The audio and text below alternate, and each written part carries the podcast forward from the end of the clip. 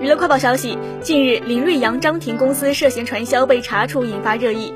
随后，TST 秘密官博发文回应自己合法经营、依法纳税，同时表示公司运营一切正常，也将配合相关部门的工作。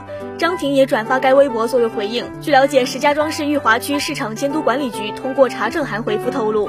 上海市达尔威贸易有限公司因其利用金融机构转移或隐匿涉传销资金，该局已依法申请人民法院采取保全措施。目前案件在进一步调查中。